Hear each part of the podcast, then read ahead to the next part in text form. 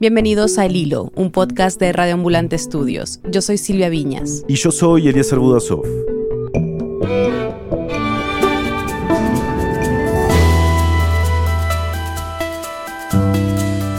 Chile comienza a salir de una cuarentena de casi seis meses, pero el confinamiento no ha sido el mismo para todos.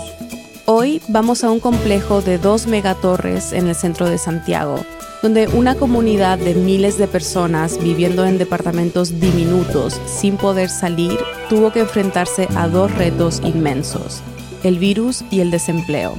Es 4 de septiembre de 2020.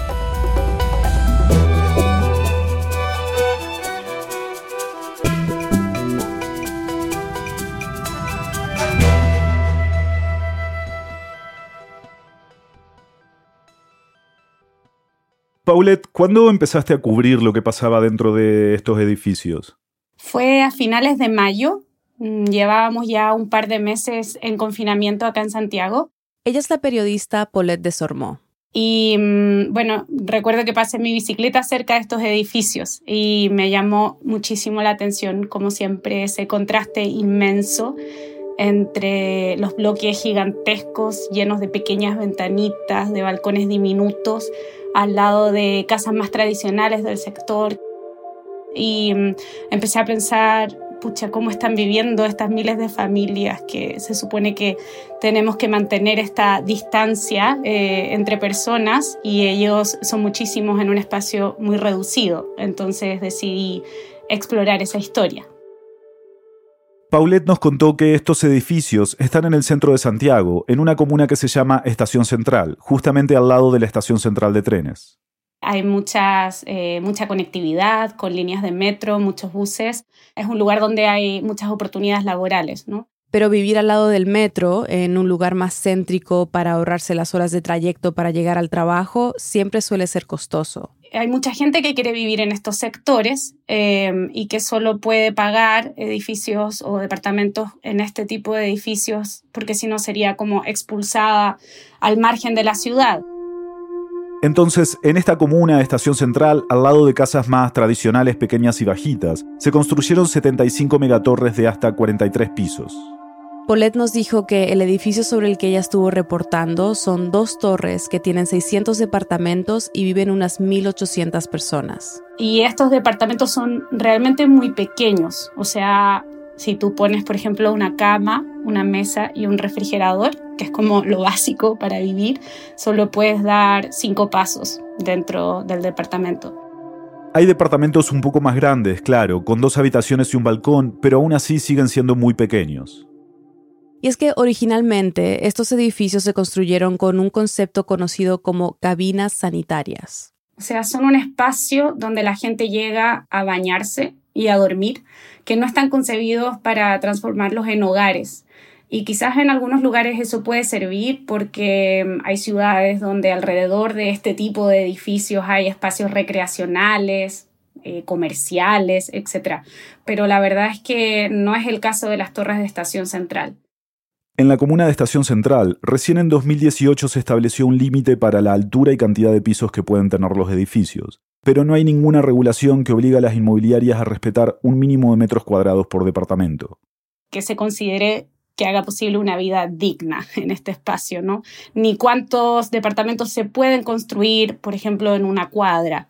Entonces, bueno, sin esa regulación se hicieron estos edificios que en general tienen entre 200 y 700 departamentos. En donde los ductos de la basura se repletan y se atascan frecuentemente, donde no hay suficiente iluminación ni ventilación y solo hay dos ascensores. Y cuando vives en un edificio de 30 pisos, las escaleras no son una posibilidad. Con la cantidad de personas que viven aquí, las torres se han convertido en una pequeña ciudad que incluso tiene horas punta para transitar en las cuales hay filas de hasta 15 minutos para subirte al ascensor y eso genera también mucho roce ¿no? entre los vecinos, entre los residentes. Paulette empezó a comunicarse con los residentes del edificio por WhatsApp. La primera persona con la que habló fue una mujer que se llama Sandra Sandoval. Bueno, Sandra es una mujer chilena que vive en este edificio en esta comuna hay una vulnerabilidad bastante grande. Y menciono que es chilena porque en, estos edificios viven muchos extranjeros. hay mucho, mucho extranjero y que en su mayoría esos extranjeros no tienen trabajos formales. La gran mayoría son venezolanos. Hay parejas y algunas familias también. Llegan atraídos por los precios que no son tan altos como en otros lugares y también por las facilidades legales para arrendar. A los venezolanos, por ejemplo, solo les piden un título profesional como aval y una suma de dinero como garantía. Sandra juega un rol importante dentro del edificio. Estos edificios siempre tienen como un comité de vecinos que, que, se relaciona con la administración y toma decisiones, pero justo este edificio no tenía uno, habían tenido muchos conflictos. Entonces Sandra de alguna manera toma el rol de la persona que permite que las cosas pasen ahí adentro, que coordina el resto y desde la informalidad básicamente se transformó la persona que hablaba con, con la administración. O sea, básicamente Sandra es como un poco la líder a la que todos recurren. Sandra le ha estado contando a Paulette cómo la pandemia está afectando a los vecinos de estos edificios. Que yo les pedí que transitaran con guantes, transitaran con mascarillas, ¿cachai? Para colaborar con el tema de la sanitización y todo eso. Pero antes de entrar más en detalle sobre eso, tenemos que repasar por un momento cómo se ha manejado el confinamiento en Chile. El confinamiento en Chile ha sido bastante particular porque partimos con un sistema de cuarentenas dinámicas, donde habían solo ciertas comunas bajo confinamiento, lo que se decidía de acuerdo al número de contagios, eh, la disponibilidad de camas UCI eh, eh, y otros factores. Estas cuarentenas dinámicas empezaron a finales de marzo. Estación Central, donde están los edificios, entró en cuarentena a finales de abril. Pero en mayo, con la subida de los contagios, el gobierno decidió extender el confinamiento a toda la ciudad. La medida más severa que eh, debo anunciar por instrucción del presidente de la República es una cuarentena, cuarentena perdón, eh, total en eh, el Gran Santiago y los residentes de estas megatorres han vivido una de las cuarentenas más largas del país. Eso los afectó enormemente porque imaginen lo que significa estar meses en un espacio donde solo puedes dar cinco pasos.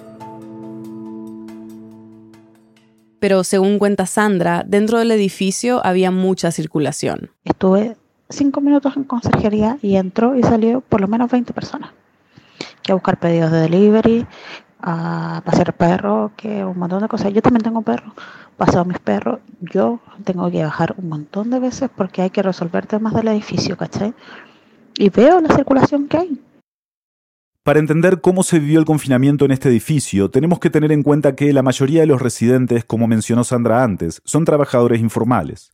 Son personas que trabajaban al día, es decir, que no tenían un contrato de trabajo que pudiesen hacer teletrabajo, sino que tenían que salir a ganarse la vida, ya fuera trabajando de plomero, eh, de gasfitero, trabajos más bien informales. Entonces, no poder salir durante ni siquiera meses, ¿ah? no poder salir durante semanas genera una presión económica en estas familias enorme.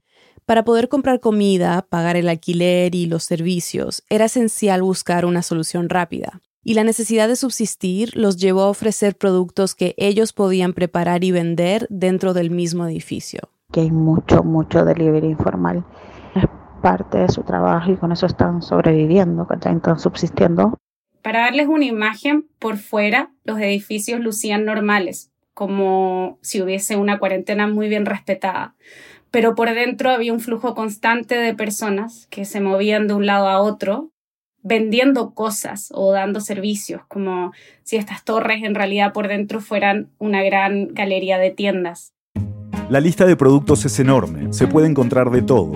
Empanadas, ensaladas de fruta, tortas, sushi, pizza. Bebidas alcohólicas, arroz, pasta, queso. Sostenes, detergente, chocolates, mascarillas de carbón y de colágeno. Y también se venden muchos productos venezolanos. Realmente estos edificios parecen como una pequeña Venezuela instalada en el corazón de Santiago.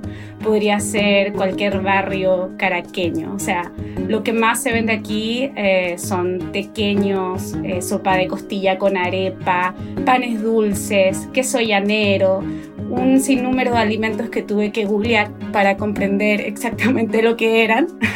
Pasteles zulianos, patacones, eh, arepa de cochino frito, etc. Paulette nos contó sobre un hombre bien conocido en el edificio. Hay un venezolano, un caraqueño, que llegó hace tres años y medio a vivir al edificio que fue básicamente cuando se inauguró. Y él ingeniosamente se le ocurrió hacer un servicio de alquiler de secadora y lavadora. De hecho, le llaman John Secadora.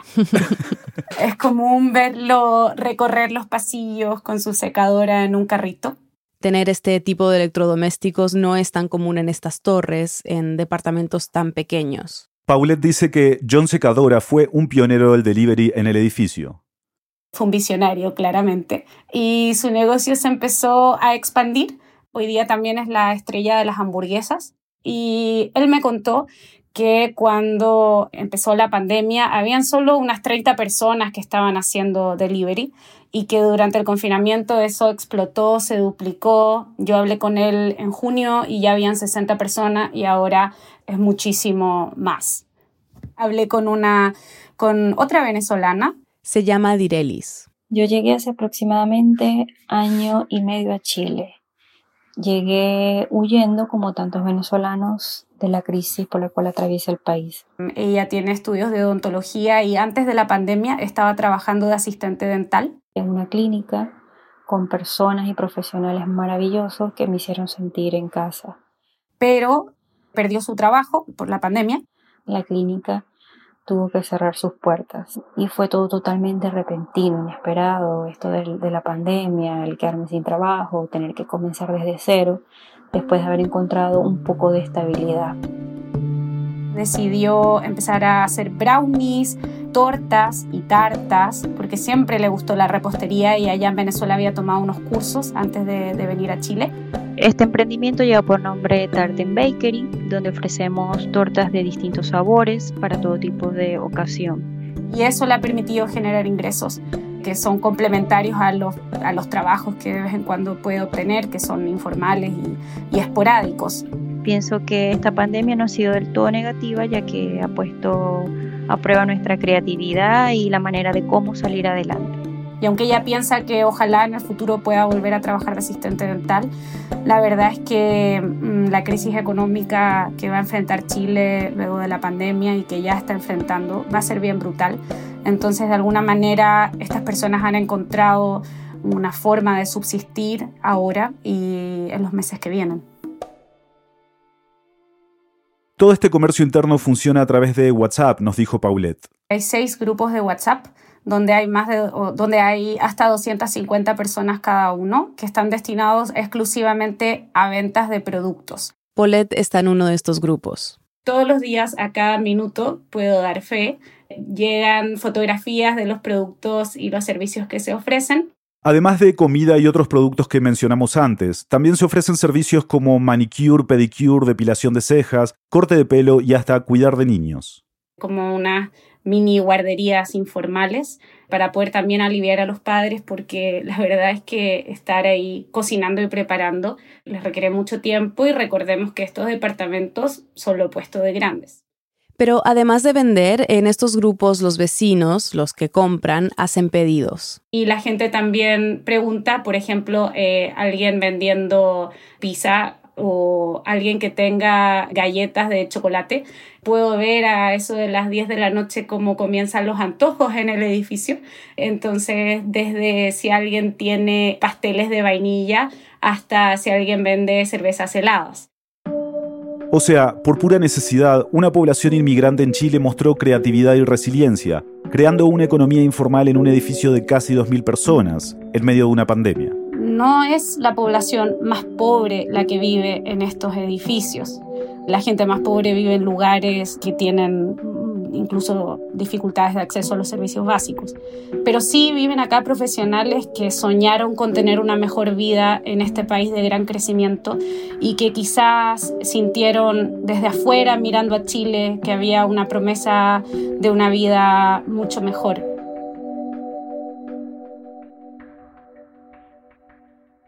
Ya volvemos. Hola, soy Daniel Alarcón, productor ejecutivo de Raambulante, el podcast hermano de El Hilo. Como este podcast, en Raambulante contamos Latinoamérica en toda su complejidad, solo que no lo hacemos desde las noticias. El 15 de septiembre lanzamos nuestra nueva temporada con un poco de todo. Historias de oro perdido, de niños rebelándose en la pandemia, de chanchitos provocando pánico, de ateos confirmando milagros y mucho más. Encuentra Raambulante en tu aplicación favorita de podcasts, cada martes desde el 15 de septiembre. Estamos de vuelta en el hilo. Esta persona no estaba en mi registro telefónico, me llamó un día y me dijo que quería informar que uno de sus familiares había dado positivo pero estaba aislado. A finales de marzo, Sandra empezó a recibir llamadas y mensajes de residentes que habían dado positivo con COVID o que pensaban que lo tenían como ella tiene estudios de enfermería, cuando la gente se sentía mal o, tenía fiebre y así, la llamaba ella para preguntarle si tenía que ir al servicio de salud o no, al hospital o no. Entonces Sandra empezó a tener un registro finalmente de las personas que estaban enfermas y luego se transformó en la persona que llevaba un registro oficial de los contagios por COVID. Pero Sandra no revelaba el departamento donde vivían las personas contagiadas porque acá cuando se informó la primera vez que había un caso, la gente la quería echar del edificio. Así de inconsciente, hasta que llamemos a carabineros porque se vayan, porque nos vamos a contagiar todos. La ignorancia es grande. Pero lo que sí hacía era poner a todo el piso en cuarentena preventiva. Esto, por ejemplo, es de una nota de voz que le mandó a Paulette en la primera semana de junio, contándole sobre un caso específico. Hasta ayer yo tenía cuatro pisos en cuarentena y ahora tengo trece esta persona vende huevos. Entonces, me da la impresión que transmitió el virus por, por todo el edificio, ¿cachai? Con el movimiento de vecinos dentro del edificio, Sandra estaba especialmente preocupada por su padre, un adulto mayor que vive con ella.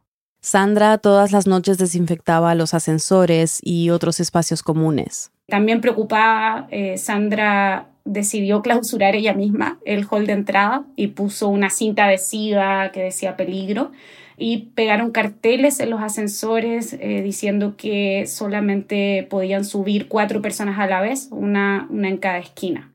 El edificio llegó a tener 19 pisos en cuarentena, algunos de forma preventiva, otros cuando sabían que había casos confirmados. De hecho, en mayo, Sandra notificó la primera muerte por COVID-19 de una vecina del edificio.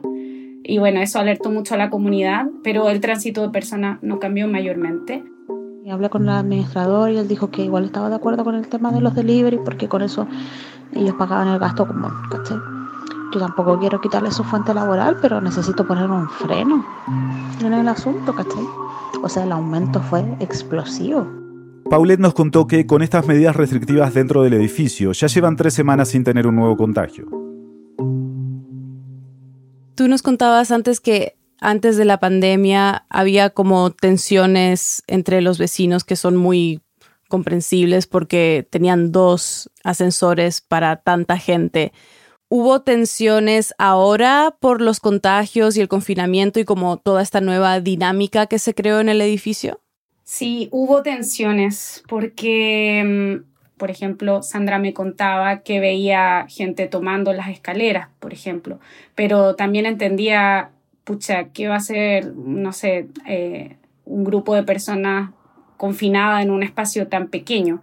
Con el nivel de hacinamiento que se vivía en las torres, claro, la gente salía y esto hizo que otros problemas que ya existían se intensificaran. Otros problemas de la convivencia como la música, o sea, habían vecinos que ya se sabían toda la letra de las canciones de salsa que ponía el de arriba, o que realmente se escucha todo acá, ¿no? Paulette nos contó que antes de la pandemia, si alguien estaba haciendo mucho ruido, el conserje del edificio le llamaba la atención tres veces antes de llamar a la policía. Ahora solo una. Y de hecho la comuna se ha dado como un fenómeno eh, que es que ahora tienen muchísimo más denuncias en carabineros por amenazas, riñas, violencia intrafamiliar, agresiones, ruidos molestos y, bastantes peleas entre vecinos. Eso mucho más que, la, que emergencias policiales, por ejemplo, que era lo que tenían antes, como robos o accidentes. Em, entonces, eso ha complicado mucho a los residentes. Pero en algunos casos, los vecinos se han organizado, sobre todo en el tema del alquiler. Casi 300 departamentos en las torres, por ejemplo, son administrados por la misma empresa. Entonces, varios de estos residentes intentaron negociar en común que les bajen el arriendo. O postergar, por ejemplo, que pagaran el 50% de arriendo este mes y que eso luego se fuera pagando en el futuro pero no todos los dueños accedieron a este tipo de negociaciones. Entonces muchos de ellos denunciaron, muchos residentes denunciaron. Están protestando contra Setplan, que es la corredora que tiene varios edificios y que arrienda solo a extranjeros porque no les quieren bajar el arriendo y los están desalojando. Y estos residentes se organizaron para ir a protestar, para pedir ayuda. El gobierno estableció una medida para ayudar a los arrendatarios si no podían pagar el alquiler por haberse quedado sin trabajo. Por ejemplo, les permitía aplazar el pago de su renta hasta por seis meses y reprogramarlo. Pero muchos de los residentes de estos departamentos también son arrendatarios informales. Entonces, si el gobierno dijo vamos a ayudar a la gente de clase media que ha perdido el trabajo, por ejemplo, y que está arrendando, estas personas que habían perdido el trabajo no podían certificar que estaban arrendando. Otro problema que impidió que algunos vecinos recibieran ayuda tiene que ver con cuánto tiempo llevaban arrendando. En el edificio estaban ofreciéndoles un 30% de descuento, pero solo en el alquiler, pero solo para las personas que llevaban seis meses viviendo ahí. Hablamos precisamente de Chile, donde las autoridades señalaron una disminución de los nuevos contagios y preparan un plan para el desconfinamiento paulatino. Paulette, Chile empezó a reabrir. ¿Nos puedes contar un poquito cómo es ese proceso? ¿En qué están? Es un proceso gradual en el cual se va determinando comuna a comuna el nivel de desconfinamiento. Entonces se le ha llamado paso a paso. Arrancó el 24 de julio parte desde estar en cuarentena, donde nada puede funcionar y tienes que quedarte en tu casa. Luego viene una transición, donde hay algunas actividades permitidas, pero por ejemplo no el funcionamiento de restaurantes ni nada de eso, pero sí puedes salir de lunes a viernes.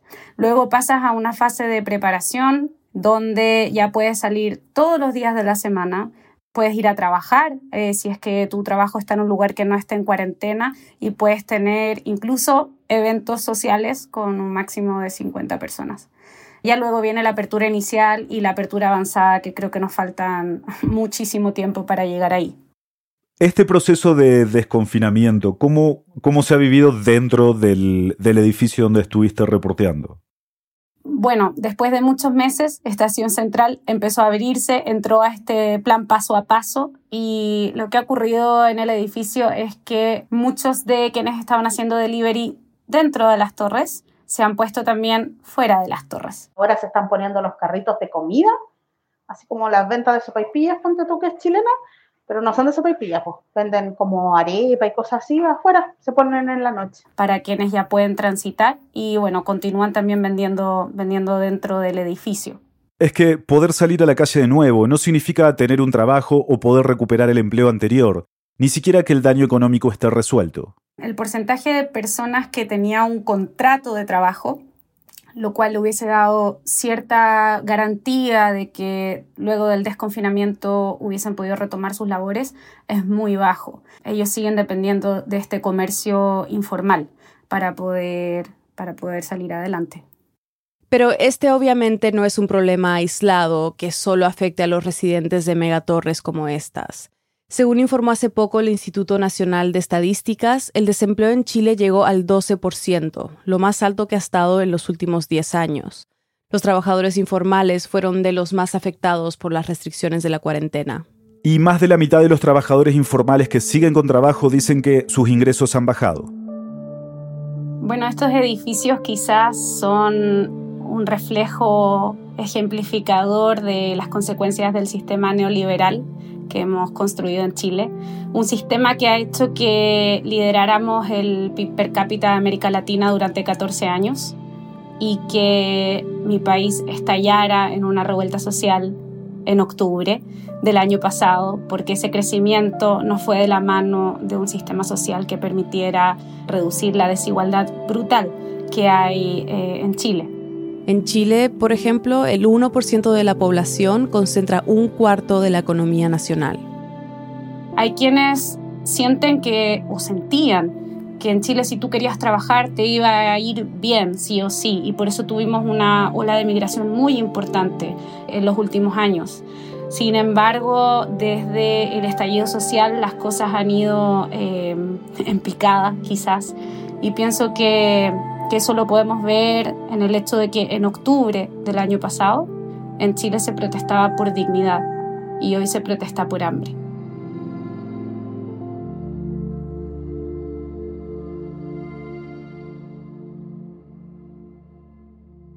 Paulette de Sormor reportó sobre el confinamiento en estas megatorres de Estación Central para Salud con Lupa.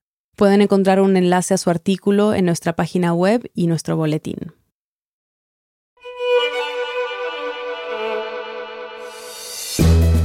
En el hilo somos Daniel Alarcón, Álvaro Céspedes, Mariana Zúñiga, Elías González, Laura Rojas Aponte, Jorge Caraballo, Miranda Mazariegos y Carolina Guerrero. Desiree Yepes hizo el fact-checking. Nuestro tema musical lo compuso Pauchi Sasaki. El Hilo es una producción de Radio Ambulante Estudios. Gracias a nuestros compañeros de Radio Ambulante por todo su apoyo y gracias a los oyentes que se han unido a nuestro programa de membresías. Su apoyo es crucial para que podamos seguir narrando las noticias de América Latina.